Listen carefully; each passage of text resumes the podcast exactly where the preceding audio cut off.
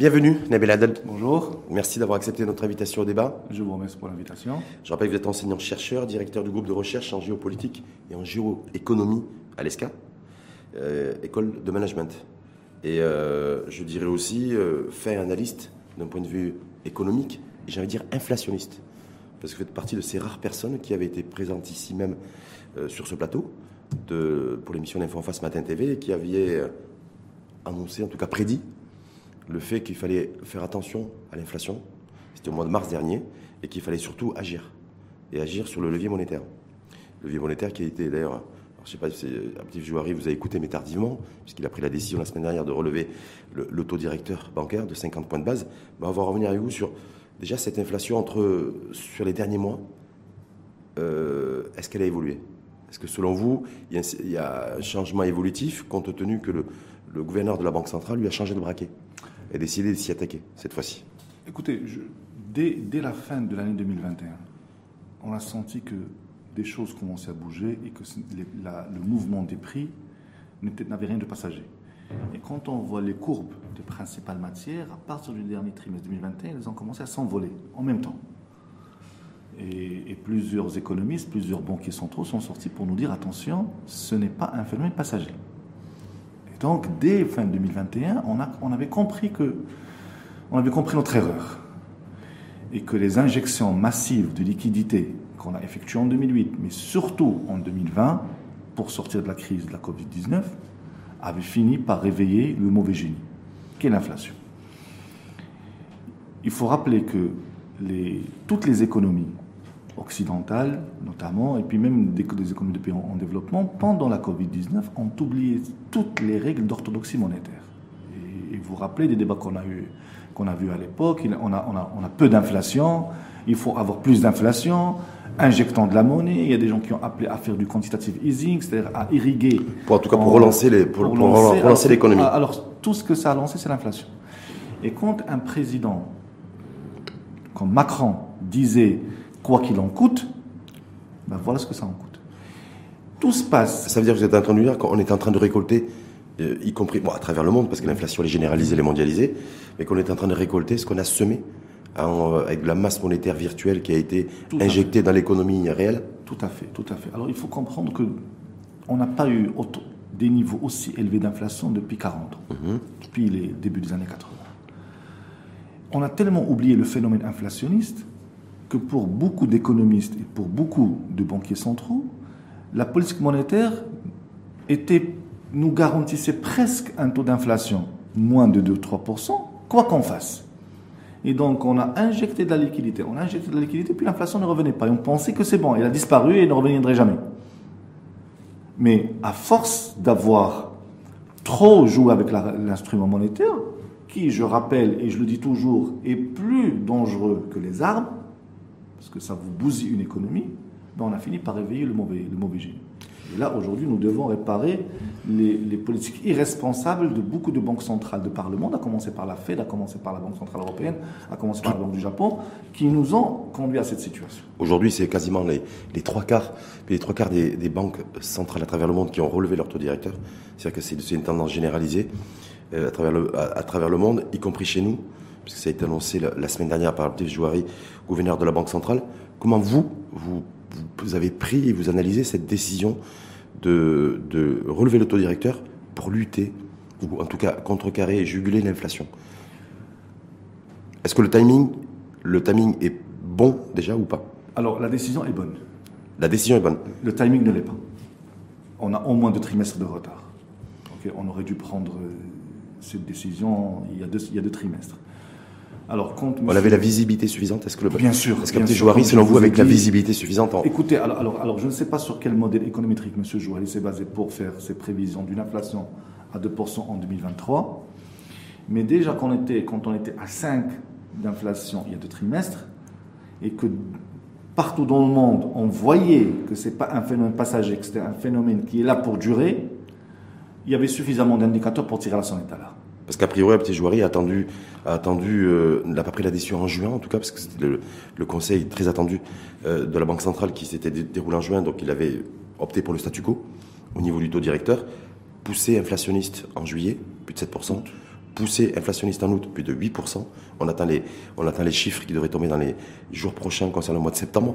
Et du coup, c'est ça qui, a priori, ces deux pics inflationnistes de, cet été qui l'ont conduit, ou en tout cas certainement motivé à prendre cette décision. Oui, en tout cas, vaut mieux tard que jamais. Vaut mieux tard que jamais. Maintenant, on a pris deux trimestres de retard, mais, c'est la tendance qui compte. Aujourd'hui, la décision est prise, on ne peut que la saluer. On regrette qu'elle n'ait pas été prise de, de, trimestre plus tôt, mais bon, elle est là et il faut, il faut s'en réjouir. Maintenant, moi, j'ai mes deux réserves sur les déclarations de M. Joual.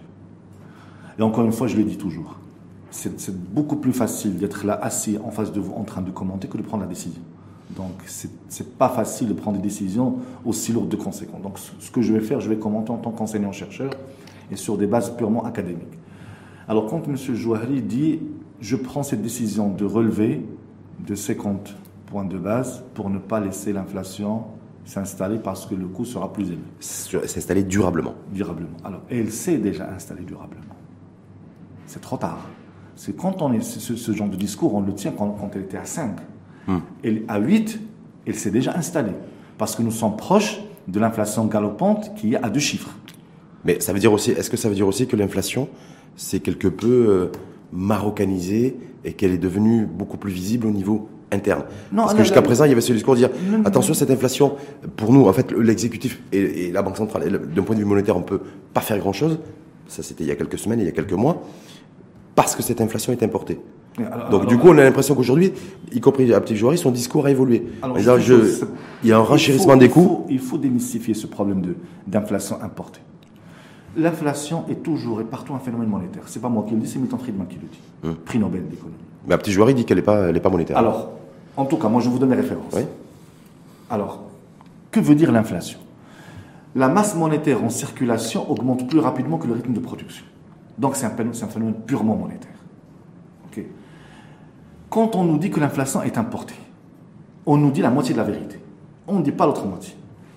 Pourquoi elle est importée? Parce que dans ces pays-là, elle est monétaire.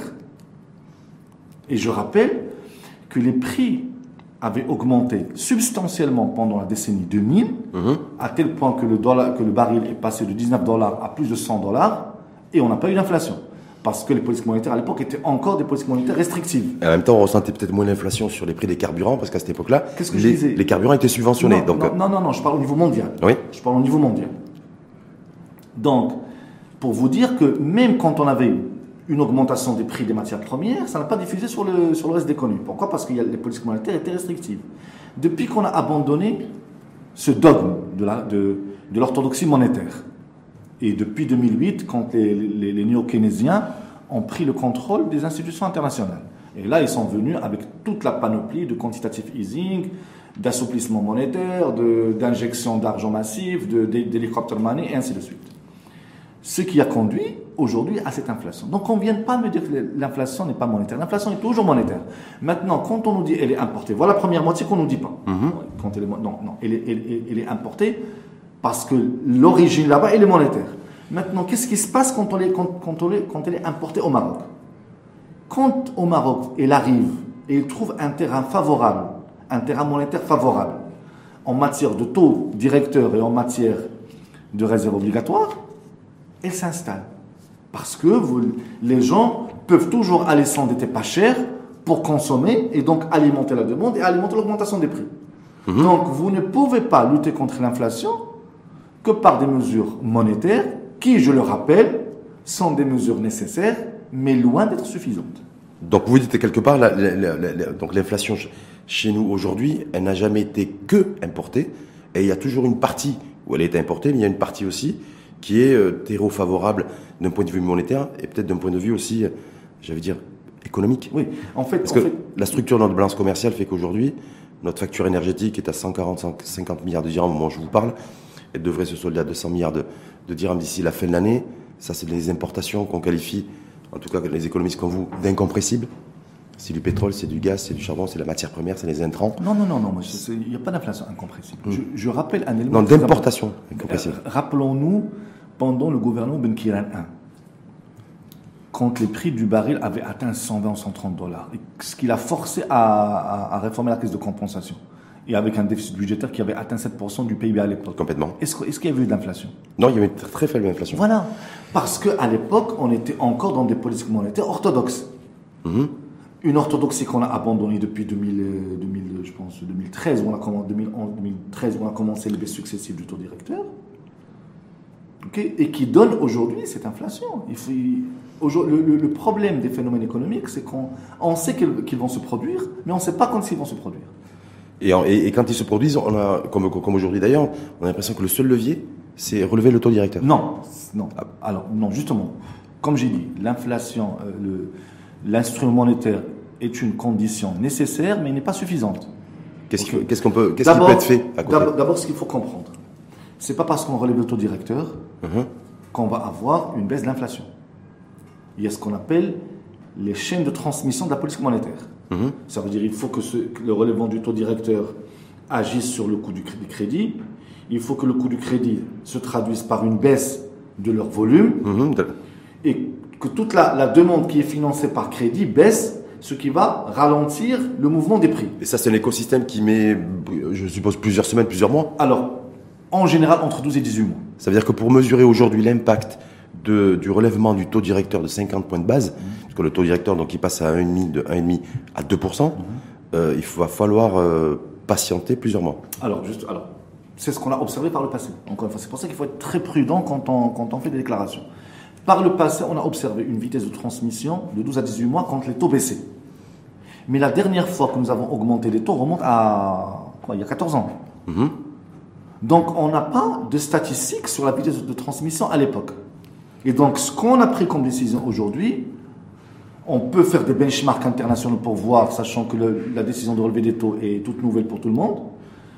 On peut faire des benchmarks, mais c'est trop tôt pour savoir si la chaîne de transmission va opérer dans le bon sens ou pas. Sachant aujourd'hui, peut-être il y a une particularité, en tout cas par rapport à cette, ces phénomènes de crise internationale euh, généralisée, c'est que c'est tout le monde qui a quasiment, quasiment, même si c'est la Fed qui a, qui a ouvert le bal, relevé ses taux directeurs partout dans le monde. Donc est-ce que du coup, parce que ça c'est aussi une nouveauté, je pense que c'est une première, est-ce que du coup euh, ça complexifie encore plus les choses pour mesurer le temps d'impact? Vous avez qualifié vous de vitesse de transmission d'une décision qui est prise d'un point de vue monétaire et son impact euh, visible sur l'économie. En fait, l'élément international va jouer, mais, mais très peu. Ce sont d'abord les facteurs propres au pays son système, l'organisation de son système bancaire, son, marché des capitaux, des, éléments institutionnels, le niveau d'information de maturité des agents économiques, et ainsi de suite. Ce qu'il faut savoir, c'est qu'en en matière économique, le timing de la décision est parfois plus important que la décision elle-même, pour une raison très simple, qu'on appelle en économie les anticipations des agents économiques. C'est-à-dire, si les agents économiques anticipent votre décision, ils l'annulent et c'est comme si vous ne l'aviez pas prise. Mm-hmm. Ok. Et parfois, Est-ce qu'on peut imaginer que ça a été fait chez nous, compte tenu que ce qui est ambiant de, de, le relèvement du taux directeur bancaire, euh, on en entend parler depuis plusieurs mois. Euh, voilà, depuis le mois d'avril-mai, mai-juin, on s'attendait à ce, à ce relèvement du taux directeur. De ce qu'on peut imaginer que certains agents économiques ont eu le sens de l'anticipation pour le. Je ne pense pas, parce que quand on posait la question à beaucoup de gens à la veille de la tenue de la Banque centrale, personne n'était tranché sur le fait qu'il que la banque aille relever ou pas le, le, taux, le taux directeur. En fait, l'idée c'est quoi? C'est qu'il ne faut pas penser que parce qu'on prend une décision économique ou monétaire, que son impact sera certain. Mhm. Ce n'est pas parce qu'on a relevé le taux qu'on va baisser l'inflation. Mhm. La chaîne de transmission est, très, est composée de plusieurs, de plusieurs étapes. Et si elle est, la décision est annulée à une étape, elle vous ramène au début. Je donne un exemple pour que les, euh, nos, nos, téléspectateurs comprennent. Si aujourd'hui, la banque, la banque centrale a décidé de relever le taux directeur, alors je rappelle brièvement c'est quoi le taux directeur, c'est que dans, dans l'activité d'une banque, elle collecte des dépôts et distribue des crédits. Au jour le jour, elle peut avoir soit plus de dépôts que de crédit, auquel cas elle a des excédents qu'elle mhm. peut placer, soit elle a plus de crédit que le, dépôt, et dans ce cas elle a, un déficit, et elle doit s'endetter. Alors les banques commencent par s'endetter entre elles-mêmes. Et quand il y a une crise de liquidité générale ou une, une abondance de liquidité générale, elle s'adresse à la banque centrale. Mhm. Le taux auquel se font ces opérations, c'est ce qu'on appelle le taux directeur. Mhm. Et c'est le taux qui dirige l'ensemble des taux sur une, sur une, économie et qui détermine le coût d'endettement du ménage euh, et de l'entreprise. Maintenant, quand on a relevé ce taux, l'idée de Banque al est que les banques vont relever leur taux à leur niveau Et donc, ce relèvement des taux va se traduire par une baisse des crédits demandés. Juste que j'explique le mécanisme. Oui, mais à leur niveau ou à quel niveau? Parce que l'adapté Jouari a dit qu'effectivement, il, il s'était entretenu avec les patrons de toutes les banques là-dessus, mais il n'y a rien à filtrer sur le fait que, est-ce que lorsque la Banque centrale a relevé euh, le taux directeur à hauteur de 50 points de base, est-ce que ça veut dire que les crédits, les crédits à l'investissement, les crédits à la consommation, les différentes formes de crédits, voilà, est-ce qu'ils vont, est-ce que ça va être relevé dans la même, les mêmes proportions? C'est ce que j'étais en train d'expliquer. Donc, si les banques décident de ne pas relever leur taux, pour plusieurs raisons, elles vont dire, moi, je n'ai pas besoin de relever mes taux maintenant, euh, même si mes marges sont, sont comprimées, mais je, préfère me rattraper sur le volume. Même si j'ai les, même si j'ai les des crédits en, en, souffrance aujourd'hui qui sont en hausse C'est un scénario hypothétique. Mhm. Qu'est-ce qui va se passer? Il va annuler la décision de la Banque centrale. C'est comme si le, relèvement du taux n'a pas d'impact. Maintenant, si les banques décident de répercuter ce, taux sur les crédits, mhm. anticipant que les agents économiques vont réduire leur endettement et que les agents économiques, malgré ça, continuent à s'endetter, ben ça annule les deux décisions. Celle des banques et celle de Banque Mais quand on regarde ce qui s'est passé dans le monde, à la fois la Fed aux États-Unis ou euh, la BCE en Europe ou, là, ou, ou, en Asie du côté du Japon, euh, il y a eu répercussions immédiates. Ah non, non, on ne peut pas savoir. C'est, en tout cas, les, les, crédits à l'investissement aux États-Unis et dans un certain nombre de pays européens ont commencé déjà à être. Trop tôt, c'est trop tôt. Hum. à deux trimestres, c'est trop tôt. Hum. On peut pas, parce que déjà, pour qu'un chercheur produise un article scientifique pour mesurer, il faut suffisamment de profondeur historique à deux trimestres, on peut juste avoir quelques idées. Uh-huh. Ok, parce qu'il faut, il faut maintenant, qu'est-ce qu'on doit faire? Une fois qu'on a les statistiques du relèvement des taux, il faut avoir les statistiques bancaires uh-huh. pour voir est-ce que les, crédits ont suivi. En deux trimestres, vous avez à peine le temps de préparer votre réseau, de former votre, vos chargés de clientèle, de, de, préparer vos systèmes d'information, vos procédures internes, et ainsi de suite. Donc, deux trimestres, c'est trop tôt pour, pour juger. En tout cas, la, la, photographie à l'instant T, c'est que les encours euh, des crédits sont quasi stagnation et que les, crédits, d'ailleurs, demandent de crédit immobilier ou investissement également. Par contre, ce qui est en train d'augmenter sur le dernier relevé, c'est les créances en souffrance, les crédits. Et euh, donc je me dis, moi, est-ce que le timing est bon aussi, sachant qu'on a tout un écosystème aujourd'hui des encours qui est euh, en stagnation? En fait, il faut juste comprendre une chose. Personne ne dit que lutter contre l'inflation est facile. C'est pour ça qu'on a mis beaucoup de temps et pendant plusieurs années à mettre en garde contre l'inflation. Quand l'inflation s'installe, les mesures à prendre pour la juguler sont des mesures qui font très mal. Aussi bien en croissance économique qu'en chômage, qu'en mouvements sociaux, ainsi de suite. donc la pilule est amère. Mais il faut l'administrer parce que tout retard dans ce sens fait que l'inflation s'installe mhm. et quand elle s'installe, c'est un phénomène qui, comme on enseigne à nos étudiants, c'est un phénomène qui est auto-entretenu. C'est qu'elle s'alimente d'elle-même. Quand, on décide d'augmenter le, SMIC, par exemple, euh, et d'augmenter le, salaire minimum, y, compris dans la fonction publique, est-ce que c'est des mesures, parce qu'elles soient effectives depuis le mois de mars, dans le cadre du dialogue social, est-ce que c'est des mesures qui, selon vous, vont alimenter encore un peu plus l'inflation Et que du coup, ce que la déclaration fait la prise de la décision d'un petit joueur vient à contre à contre-courant, j'ai envie de dire, de la décision qui a été prise par l'exécutif. Aujourd'hui, je comprends que beaucoup de nos compatriotes souffrent. parce que les prix augmentent et, les revenus ne suffisent pas. C'est une situation qui est très tendue socialement. Maintenant, ce qu'il faut leur comprendre, c'est que tout ce qu'on va vous donner maintenant d'humain, on va le récupérer d'autres en augmentant les prix. Et même si on vous augmente en nominal, vous ne gagnez pas en pouvoir d'achat. Donc toute augmentation ira alimenter la spirale des prix. Et ce qu'il fallait faire, il fallait attendre un peu.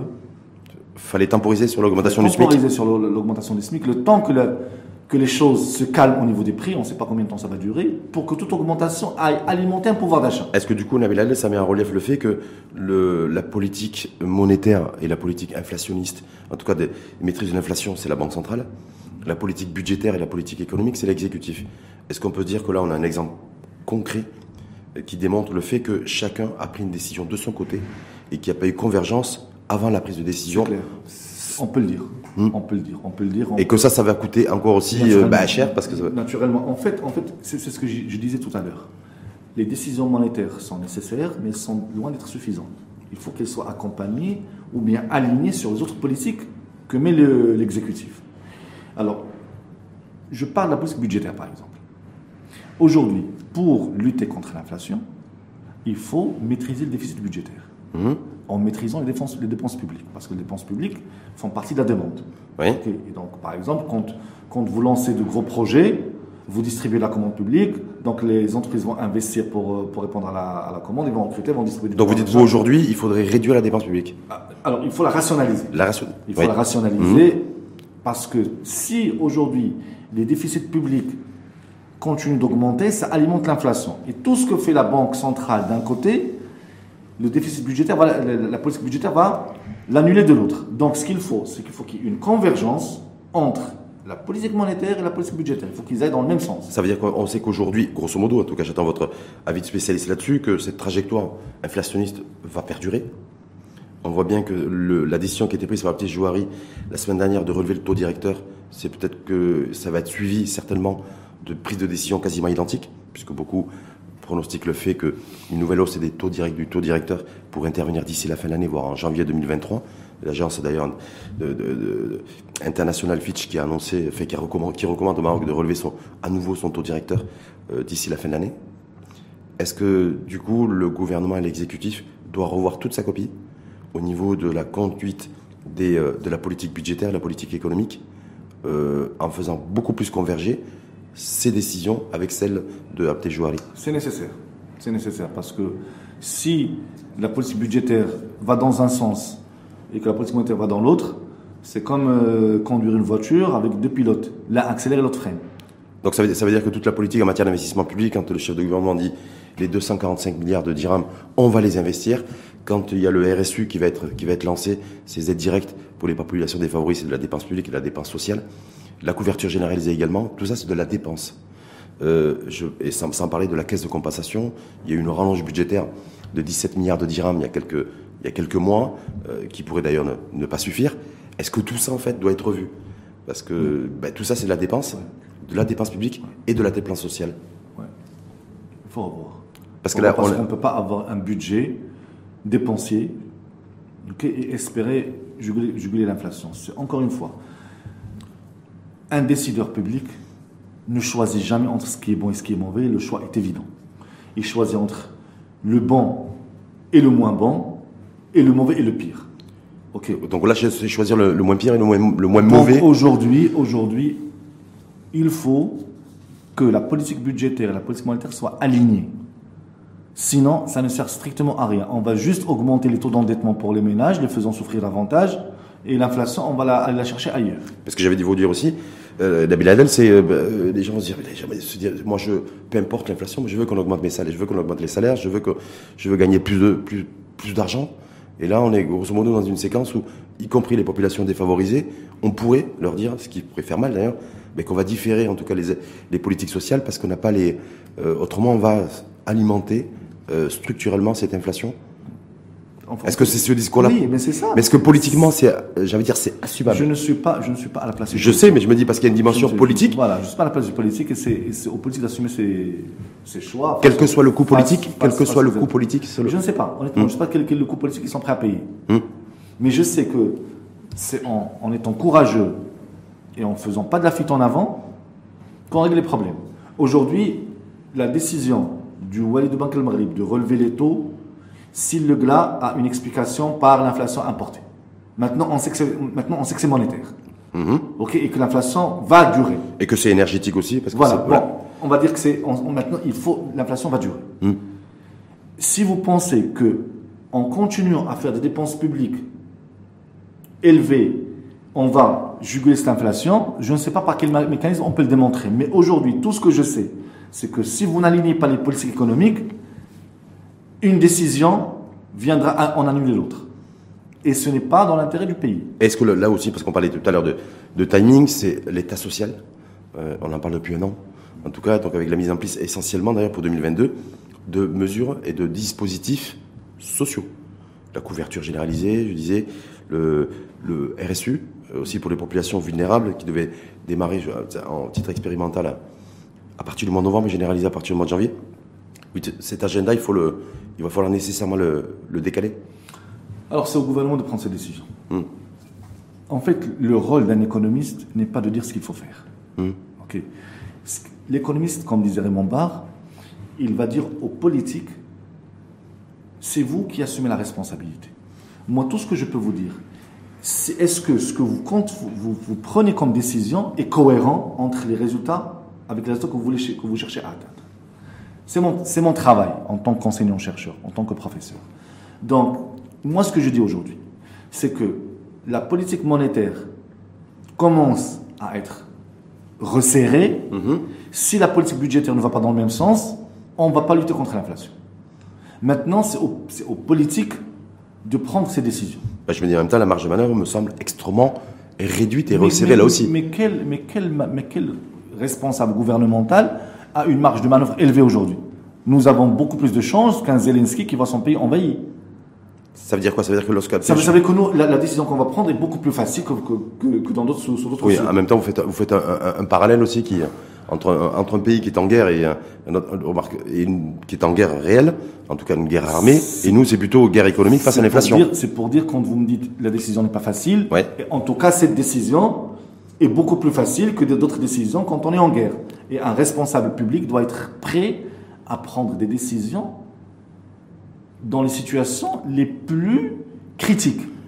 Est-ce que ça veut dire, je sais que vous n'êtes pas devin, même si déjà au mois de mars dernier, je le rappelle, vous aviez prédit cette montée en charge de l'inflation et le fait que, et d'appeler de vos voeux, en tout cas ici même, de euh, Petit Jouari, le patron de la Banque centrale, a relevé le, à réagir, en tout cas en, relevant le, taux directeur euh, bancaire, mais simplement de me dire, aujourd'hui, la conjoncture globale euh, économique et sociale chez nous est assez compliquée, assez difficile.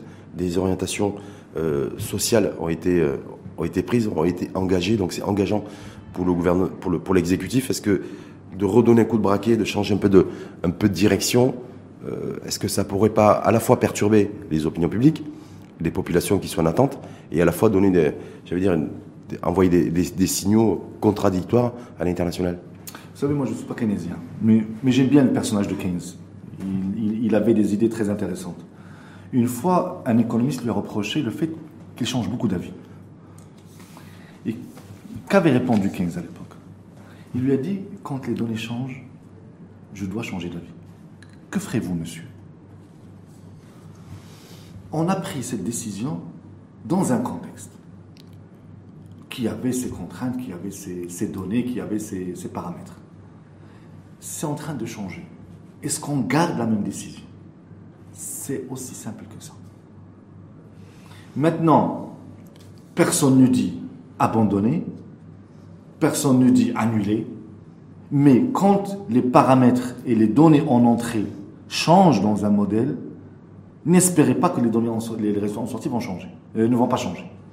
Donc aujourd'hui, nous avons une situation qui est différente de celle où on a pris la décision. Mm-hmm. Il, faut, il faut en prendre euh, acte et donc, et donc agir. Agir en conséquence. Donc ça veut dire qu'il faudrait peut-être s'attendre dans les prochains jours ou les prochaines semaines, parce qu'apparemment, le fait, je, je crois savoir que l'horloge inflationniste est là, donc elle est là pour nous rappeler aussi qu'elle est, qu'elle est toujours présente, et on le voit quand on fait nos courses euh, au quotidien, qu'il va falloir prendre une décision rapide dans ce sens, en tenant compte du fait que, c'est-à-dire rapide pour l'exécutif, c'est euh, où je continue à, à, mener cette politique dépensière, et euh, ben, cette inflation, je ne vais faire que la renforcer, où j'essaie de comprimer, en tout cas rationaliser la dépense publique et la dépense sociale. Et là, du coup, je peux effectivement un peu freiner cette inflation, en tout cas ne pas faire en sorte de la réanimer. Je voudrais, juste donner des parallèles historiques. L'inflation a commencé à bouger dans les pays développés, économie de marché, vers la fin des années 60. 1973, le choc pétrolier, et là, les prix s'envolent. Considérant que l'inflation a commencé réellement en 73, même si certains observateurs la situent bien avant il a fallu attendre la moitié des années 80 pour en venir à bout. Mhm. Et si vous vous rappelez du, débat entre M. Mitterrand et M. Et Monsieur Giscard d'Estaing en 1974, la thématique du chômage n'était pas présente dans le débat, mhm. parce qu'il y avait le plein d'emploi. Sept ans plus tard, on ne parlait que de ça. Pourquoi? Parce que pour lutter contre l'inflation, le chômage a, a, filé. Je rappelle que les taux directeurs qui sont de deux maintenant, qu'on trouve beaucoup, avait atteint 20% aux États-Unis. Au Maroc, je pense qu'on était aux alentours de 16 ou 18%, si mes souvenirs sont bons. Donc ça, c'est le prix que la génération d'avant nous avait payé pour lutter contre l'inflation. Donc aujourd'hui, il faut savoir que le cycle dans lequel nous sommes, nous sommes entrés est un cycle inflationniste. Et donc il y aura des décisions monétaires, des décisions budgétaires qui vont être douloureuses. Je rappelle que le programme d'ajustement structurel en 1983 coïncide avec une inflation de 12%. Hmm. Donc à 8%, on n'est pas, pas, pas très loin. Et donc là, les mesures étaient aussi bien monétaires que budgétaires. Il a fallu attendre quelques années pour en venir à bout. Je le disais précédemment, donc un pic, un pic de l'inflation cet été, en tout cas juillet 7%, août 8%, euh, on attend les chiffres du mois de septembre. Est-ce que vous considérez, est-ce que vous pensez en tout cas que ça pourrait encore augmenter Est-ce qu'on pourrait atteindre des taux, des niveaux d'inflation de, de 9-10% Est-ce que ça c'est que, est-ce qu'hypothétiquement euh, c'est réaliste de le, de le penser? C'est très difficile à, à, prévoir, mais, mais, effectivement, on peut penser que l'inflation ne va pas baisser, elle peut soit se stabiliser, soit continuer à progresser. Donc ça veut dire qu'il va falloir ajuster très rapidement politique budgétaire, et politique économique. Et, pour... et, puis il ne faut pas tout mettre sur le, euh, sur le gouvernement. Même les citoyens, vous savez, quand le meilleur la meilleure manière de lutter contre l'inflation, c'est de réduire la demande. C'est par exemple dans un foyer, si on a trois voitures ou, trois, les trois TV LCD ou bien plusieurs, euh, plusieurs portables ou plusieurs, donc là, réduire ces, ces dépenses et les ramener à ce qui est nécessaire conduit et c'est le meilleur moyen de lutter contre l'inflation. C'est ah, baisser la demande. Avec cette, donnée, avec cette donnée, en tout cas cette nouvelle donne, hein, maintenant qui est euh, officialisée, qui est structurelle, importée et, et interne, qui est l'inflation, est-ce que ça complique et complexifie encore plus les choses aussi pour l'exécutif, pour les préparatifs du projet de loi de finances 2023 euh, Au niveau des hypothèses, comme chaque année, il y a toujours les hypothèses qui sont faites sur le, le baril, de, le baril de Brent, sur les, les milliers de quintaux euh, fruit de la, de la, de la campagne agricole euh, de, de céréales. Euh, est-ce que là, du coup, ben, la croissance économique aussi en termes de, prévision, est-ce que là, ce qui va, ce qui va devoir être introduit, c'est le niveau d'inflation hypothétique en 2023 et que du coup, c'est à partir de là que le, projet de loi de finances 2023 pourrait être présenté? Alors, au Maroc, nous avons, nous avons la chance et la malchance d'avoir notre croissance déterminée par d'autres facteurs que la politique économique. Si vous allez sur une tendance très longue, vous allez trouver que la croissance économique est corrélée à quelque chose comme 70% aux précipitations. Mhm. Et le 30%, vous y rangez le, reste. Ça veut dire que les, hypothèses budgétaires vont agir très peu sur la croissance économique à partir du moment où vous avez cette dimension structurée qui est, la pluviométrie. Si l'année prochaine, on a une, saison agricole clémente, croyez-moi, l'inflation sera au rendez-vous. Euh, la croissance sera au rendez-vous parle tellement d'inflation. La croissance sera au rendez-vous. Sinon, la, la croissance ne sera pas au rendez-vous. Maintenant, tout ce que peut faire le gouvernement, c'est booster dans, dans, certains secteurs, essayer de faire des allègements fiscaux, euh, comme, comme on a dit, réduire les dépenses publiques pour ne pas impacter l'inflation. Mais croyez-moi, la croissance économique elle-même est déterminée par la campagne Projet de loi de finances 2023, si vous dites effectivement qu'il faut qu'ils arrivent à, réduire un petit peu la, la pression, en tout cas la, la politique dépensière, euh, investissement public, commande publique, euh, soutien, aide, aide directe euh, Non, non, non, non, pas l'aide directe. Aide directe, non? Non, non, l'aide directe, c'est une bonne mesure pour lutter contre l'inflation. Je hmm. préfère l'aide directe plutôt que la compensation. Si on prend les, si on prend les transporteurs, est-ce que, est, que ce que vous dites se, se, vérifie? Alors, juste une chose. Parce que quand je vois l'inflation des prix des, du, du, transport et le fait d'avoir que l'État, les pouvoirs publics, ait déjà distribué quasiment 3 milliards de dirhams, 2,75 milliards de dirhams, ça, je me dis qu'on a une, une, inflation à deux chiffres. Hein. Ça, c'est de la mauvaise aide. Ça, c'est de la mauvaise aide le registre social unifié, ça c'est de la bonne aide. Mmh. Pourquoi? Parce que je vais cibler ceux qui en ont réellement besoin. Maintenant, distribuer la, de la subvention, comme c'est le cas avec la caisse de compensation à, gauche et à droite. Moi, je, peux, je peux payer le, prix de l'essence au, à, son, à son coût réel. Quelqu'un d'autre qui, qui, a un revenu plus modeste ne pourra pas. Alors pourquoi vous allez nous subventionner les deux au même titre? Mmh je parle de, je parle d'autres denrées, d'autres denrées, pardon.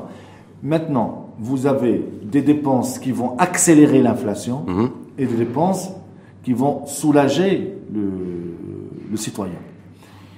Quand on fait de, du registre social unifié, nous ciblons les personnes qui ont réellement besoin d'aide. Mhm. Et donc là, c'est de la bonne aide. Qui ont besoin d'une bouteille de gaz putain de subventionnée, par exemple, c'est ça parce que derrière ça, parce qu'on ne nous a pas dit, on ne nous dit pas le fait qu'en fait, je crois que l'objectif, c'est de, pour essayer de, de, contenir cette pression sur le, sur le gaz, parce qu'elle est, elle est, pas, elle est sur le charbon, sur le pétrole, mais également sur le gaz, c'est-à-dire une distribution d'aide directe aux populations identifiées, défavorisées. Mais dans un second temps, est-ce que c'est pas aussi faire en sorte de retirer la subvention sur des produits subventionnés qui, euh, dont bénéficient les gens aisés, les gens moyennement Ah, aisés. mieux, tant les gens mieux, pauvres. il faut le faire. Je veux dire, par rapport à cette inflation, est-ce que ça, ça peut être accéléré aussi? C'est-à-dire, voilà, j'accélère les aides directes, euh, parce que quelque part, je donne du pouvoir d'achat, mais en même temps, c'est pour que l'État aussi puisse se désengager Voilà, c'est ça. sur les, milliards de dirhams de dépensés au niveau de la caisse de compensation. Ça, ce sont de bonnes mesures Mhm. de lutte contre l'inflation. Est-ce que ça, ça va être accéléré Hein Si c'est le cas, Ah, est-ce que sais ça... pas, je sais pas, vous- je sais pas. Je Est-ce qu'il faudrait que ce soit Oui, il faut. Puisqu'on a une accélération inflationniste, est-ce que là, ça serait bien à cette question Oui. Oui. Il faudrait. Maintenant, est-ce que ça va être fait La décision est entre les mains du gouvernement. Pourquoi ce mécanisme est bon en matière de lutte contre l'inflation? Parce que vous, vous substituez une demande ciblée par rapport à une demande généralisée. La caisse de compensation, c'est- de la demande généralisée. Et donc ça, ça alimente l'inflation. En revanche, l'aide ciblée, ça concerne une partie des, Marocains. Et souvent sur des besoins de base. C'est-à-dire que ce sont, des produits qui sont nécessaires. On n'est pas dans le luxe. Maintenant, si on prend un exemple très simple, euh, vous pouvez subventionner la butane pour la personne pour se pour cuire et pour se chauffer, et vous pouvez pour euh, la subventionner pour une villa qui va faire un chauffage euh, pour toute la maison. Donc là, on n'est plus dans le nécessaire, là, on devient dans dans le superficiel. Donc ça veut dire que si on veut lutter efficacement contre l'inflation, il faut aussi, et avant tout peut-être s'attaquer à la caisse de compensation, ah oui, oui, rapidement. qui déjà qui va coûter très cher en 2022 Rapidement, rapidement. et qui risque de coûter cher aussi en Il 2023. faut, il, faut, il faut la remplacer par l'aide ciblée, l'aide directe. Mhm. Il ne faut pas s'arrêter sur Musallin. C'est-à-dire, il faut commencer par cibler les gens et puis enlever la compensation. Ok, mais il ne faut, pas- il faut pas décaler parce que sinon la- le, le poids serait insupportable pour une bonne partie de nos concitoyens. Ça, il faut qu'on le, il faut qu'on le comprenne. Maintenant, euh, sur 2023, le gouvernement doit faire d'autres, d'autres choix qui sont aussi radicaux en matière de Comme- dépenses publiques, en matière d'impôts. C'est très important parce que quand on, quand on parle de déficit budgétaire, on a tendance à le prendre par le côté dépenses, mais il y a aussi le côté Recette. recettes. Mhm. Et, le, et, le, et le gouvernement doit collecter, passez-moi l'expression, plus agressivement l'impôt. Est-ce que, la conjoncture, est-ce que la, que la conjoncture s'y prête? Mais bien, mais non, non, attends, excusez-moi. Là, non, je vous pose la question. Je vais pas vous laisser dire ça. Oui. On paye ses impôts indépendamment de la conjoncture. Si vous devez payer un dirham, vous devez le payer. Il n'y a pas de conjoncture, pas conjoncture. Ok. Est-ce que le- non, c'est le maintenant, est-ce- maintenant, maintenant, là où je suis d'accord avec vous, est-ce que c'est le moment d'augmenter le taux de marginal Oui. d'impôt? C'est pas le moment. Est-ce que c'est le moment de le baisser? Parce qu'il y a ce qui est dans l'air du, dans l'air du temps aussi, dans le cadre du dialogue Oui, c'est social. toujours, c'est toujours intéressant de... baisser les impôts pour simuler la, pour simuler le, euh, pour simuler l'investissement Oui. plutôt que le. Mais là, c'est baisser l'IR. hein. Pardon? pas c'est baisser l'IR, pas le. pas- Baisser, baisser l'IR, ça peut distribuer du pouvoir d'achat, ça peut Oui. distribuer du pouvoir d'achat, mais même si ça va alimenter l'inflation. Mais le plus important, c'est quoi? C'est que l'État, dans notre pays, doit commencer à collecter l'impôt auprès de tout le monde. Je rappelle, il y, avait quelques un an ou deux ans, dans ce plateau, quand, on avait commenté la décision ou la, la levée de bouclier de des commerçants, quand on leur a dit Hum. il faut commencer à avoir une comptabilité, et puis le, gouver- le gouvernement a fini par faire marche arrière. Et après, c'est la mise en place C'est de la facturation électronique. décision que ce gouvernement gagnerait en popularité à prendre. Hum. Il n'y a pas de raison qu'un instituteur paye le 40% de son salaire en impôts et qu'un gros commerçant euh, dans un quartier très commerçant au Maroc paye 9 000 dirhams par an. Et alors qu'il brasse des millions de dirhams. Donc là, l'État doit, doit collecter l'impôt et plus agressivement. Ce qui est dans l'air du temps, vous disiez, oui, la baisse de l'IR aussi, il faut faire attention parce que c'est aussi alimenter l'inflation. C'est alimenter l'inflation. Mais bon, parce que là, il y a toute une bataille entre le patronat et le syndicat et bien sûr le- le- l'exécutif sur cette question-là. C'est pour faire adopter, par exemple, l'adoption en tout cas du, du droit de grève ou l'assouplissement des- du code du travail passe nécessairement, en tout cas, par le fait que les, syndicats veulent avoir gain de cause sur la baisse de la pression fiscale sur le, sur le travail et sur les petits salaires. Tant mieux, tant mieux. Mais encore une fois, si vous baissez l'IR, c'est du pouvoir d'achat en période non, c'est du salaire nominal, mais c'est pas du pouvoir d'achat. En période d'inflation, cette baisse de l'IR sera complètement siphonnée par la hausse des prix. Donc absorption, absorption directe. Voilà. Donc et maintenant il faut, il faut voir. C'est pas le bon timing. 2023 compliqué? Compliqué ou, l'année en fait de tous les défis? Parce que c'est nous qu'il y a une série de réformes qui sont en suspens euh, depuis plusieurs années, je pense. Réforme de la, de la fiscalité, là on devrait avoir la réforme de- du code pénal. Mais en tout cas, il y a, il y a une série de réformes qui sont euh, sur la concurrence aussi, le droit à la concurrence et l'actualité. Est-ce que tout ça, en fait, est-ce que vous considérez que c'est, il faut saisir aussi le fait que ben, c'est compliqué partout dans le monde que chaque pays doit prendre son destin en main, que les populations aussi, à travers le monde, doivent s'attendre aussi ou sont préparées ou conditionnées à des, à des moments difficiles Ah, et alors, douloureux? Est-ce que c'est bon pour la, est-ce que c'est bon pour la réforme ça? Pour lancer la En réforme fait, de toute manière, les, les meilleures réformes sont celles qu'on prend au moment de crise. Je pense que si on doit donner quelques conseils au gouvernement, l'inflation est le meilleur moment pour se, désendetter. Donc le gouvernement gagnerait à se, désendetter parce que ça coûterait moins cher de se désendetter. Ça fait partie des bienfaits de l'inflation. Euh, deuxièmement, les, les décisions prises pendant les périodes de vaches maigres préparent les périodes de vaches, de vaches grasses. Donc il vaut mieux prendre des décisions maintenant pour préparer des, des jours meilleurs. Je donne un exemple tout simple. Euh, Madame Angela Merkel a profité de toutes les réformes qui ont été menées par Gerhard Schröder. De même, Macron est en train de profiter des réformes qui ont été menées par le couple Valls-Hollande. C'est le moment de prendre, c'est le moment de prendre Donc c'est seulement pour Aziz Arnouch de prendre les décisions qui bénéficieront demain à un autre, Non, non, non. à une autre personne. Non, non, ce au Maroc. Non, non, au Maroc. Qui bénéficient au Maroc. Non, pas à une autre personne. Mais quand on- quand on un homme d'État, un Ouais. homme d'État réfléchit d'abord à son pays et pas à la prochaine élection. Mais quand on est un homme politique, Écoutez, moi je, parle- je préfère parler d'un homme d'État. Un homme d'État travaille sur les, les- les prochaines décennies. Un homme politique travaille sur la prochaine élection électorale. Donc, la donc- prochaine échéance électorale. donc quelque part sacrifice demandé au, Voilà, donc au maintenant, gouvernement, aux, aux voilà. politiques d'aujourd'hui. De politique d'aujourd'hui, c'est pour l'histoire le retiendra.